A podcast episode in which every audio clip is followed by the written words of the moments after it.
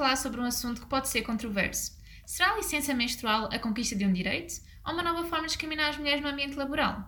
Eu sou a Sara Almeida e estou acompanhada pela Lúcia Carvalho, Mariana Ferreira e Luciana Fonseca.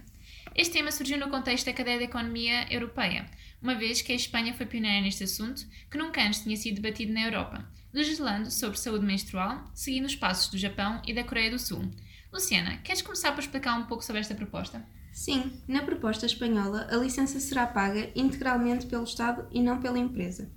Apesar de inicialmente se ter avançado que teria a duração de 3 dias, a licença menstrual, que terá de ser passada por um médico, não terá uma duração máxima. Porém, vários aspectos têm de ser levados em consideração. Por exemplo, Lúcia, qual é a tua opinião sobre este tema?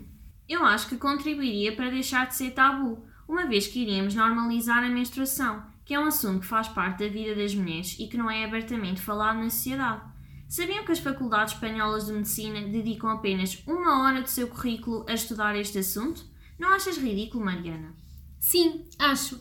Parece que nem é um assunto importante.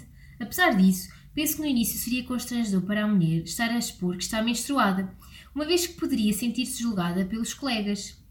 De um ponto de vista mais económico, visto que na proposta seria o Estado a pagar a licença, esta seria uma boa alternativa à baixa médica ou ao uso de dias de férias, que hoje em dia estas mulheres sentem a necessidade de pedir. No entanto, na perspectiva do empregador, é preferível poder contar com um trabalhador, mesmo que este não seja produtivo, do que não ter nenhuma produção. Acaba por perder um trabalhador cerca de 3 dias todos os meses.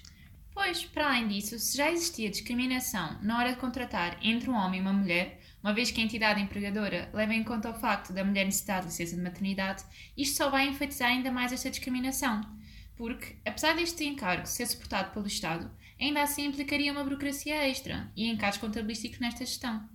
Bom, a conversa está muito boa, mas infelizmente o tempo é escasso.